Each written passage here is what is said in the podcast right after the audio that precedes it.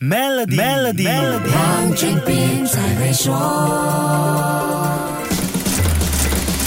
你好，我是黄俊斌。这两个星期吸引了很多影迷进戏院的电影，八九不离十是跟 Barbenheimer 效应有关。Barbie 和 Oppenheimer 这两部电影肯定是好莱坞这个夏天的重头戏，就连 Tom Cruise 的 Mission Impossible: Dead Reckoning Part One 也甘拜下风。在两部大片上映之后，票房明显放慢了。Barbie 排在七月二十一号上映，硬刚 Oppenheimer。业内盛传这跟 Christopher Nolan 跟长期合作的华纳兄弟分道扬镳有关。不过双方在这件事情。上的反应都是避重就轻，这是两部电影受到高度关注的其中一个原因。两者本质上是竞争关系，后来却变成特殊的守护精神，也成了全世界的热门话题。Barbie 在宣传攻势上一点都没有手软，铺天盖地，无孔不入。看看你朋友圈最近的晒图，你就明白我在说什么了。男的、女的、老的、少的，都可以看到他们的 Barbie 打卡照，不是吗？如果你在电脑上用 Google 搜寻 Barbie Movie，整个页面都是粉红色的。还会出现闪烁的粉红星星，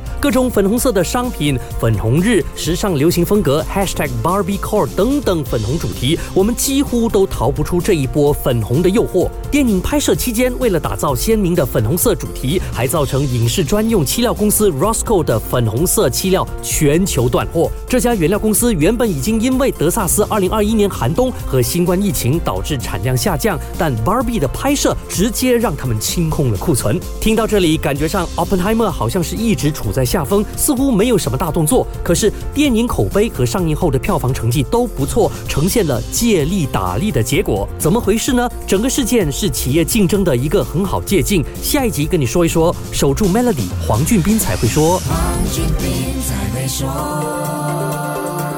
使用 Maybank to You Bits 为员工和供应商进行付款，即可赢取 Toyota Hilux。详情浏览 maybank.my/sme rewards 附条规。